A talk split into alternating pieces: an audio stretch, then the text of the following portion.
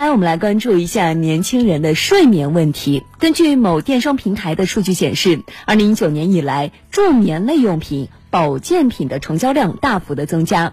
而让人意外的是，购买这些产品的主力人群，并非是中老年朋友，而是二十到二十九岁之间的九零后。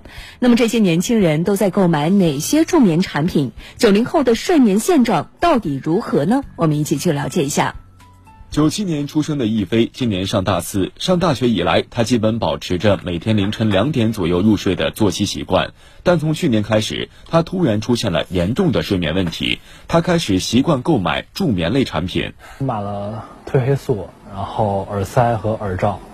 不到一年的时间吧，总共花了差不多五百块钱，相当于一个月的饭费吧，在学校。九二年出生的小雨也十分舍得为自己的睡眠投资。他坦言，这两年自己在床品上的花费总体在四千元上下。最近购置的是一款八百元左右的乳胶枕头，有一点硌我都不行，就睡趴着。嗯，就必须要买一些呃特别舒服的，然后哪怕价格高一点也能接受。嗯。电商平台数据显示，二零一九年一到八月，九零后购买进口助眠类商品的增幅为百分之一百一十八，人数占总消费人数的比例为百分之六十二，超过了其他年龄群体的总和。记者在该平台上搜索发现，许多热销商品客单价都不算低。如占据成交量排名前五的一款蒸汽眼罩，每盒七十九元；而网红单品助眠精油真丝眼罩的价格也在两三百元左右。蒸汽眼罩在电商渠道的话是连续五年保持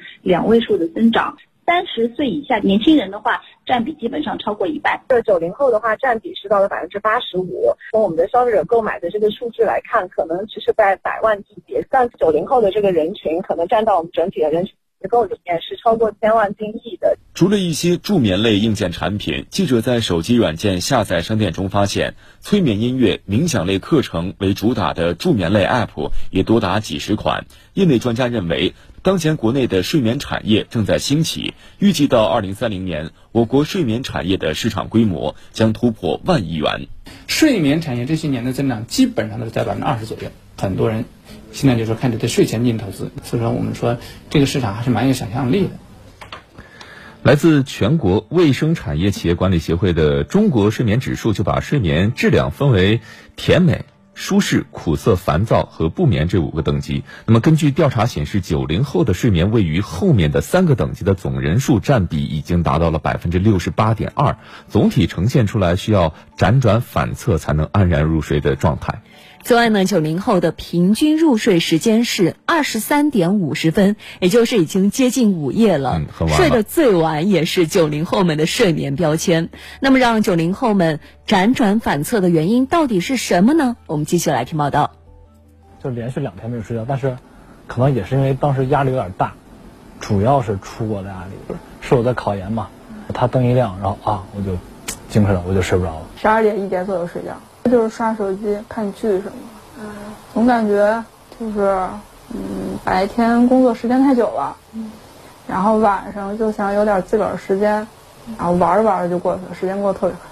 据二零一九中国睡眠指数报告显示，有百分之五十四点三的九零后会在入睡前玩手机或 iPad 等电子设备，入睡前平均玩手机的时间为五十分钟，夜晚已经成为九零后寻找自我、释放压力的窗口。此外，宅、缺乏运动、夜生活丰富也是原因之一。这个昼夜节律它最主要的是靠光来维持。那你白天见不着光，你晚上又见特别亮的光，那你这个节律不就很容易被破坏吗？不过，专家提醒，想要健康睡眠，仅仅靠各种概念的智能睡床以及智能穿戴产品是不够的。再加上目前此类产品都缺乏相关行业的标准规范，乱用滥用褪黑素只会加剧身体负担。褪黑素分泌不足，要补充一点，这个是可以。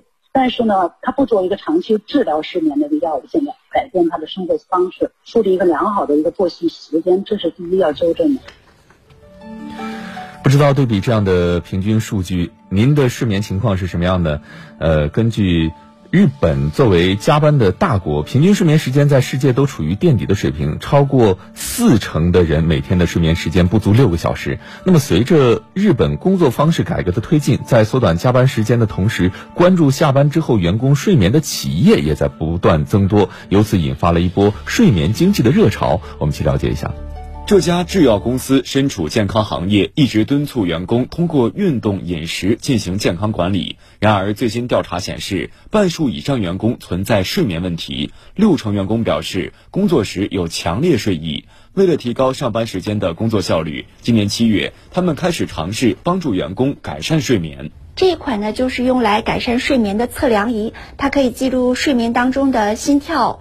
呼吸以及位置这三种数据，那一般是把它放在床垫下面呢，靠近心脏的位置。昨天晚上我也用它来做了一次尝试。那今天可以看到手机上的评估显示，在七个小时的睡眠当中，熟睡时间是达到了一百零二分钟，嗯，整体评分得了九十一分，还不错。但是根据专业建议，还是有改善空间的。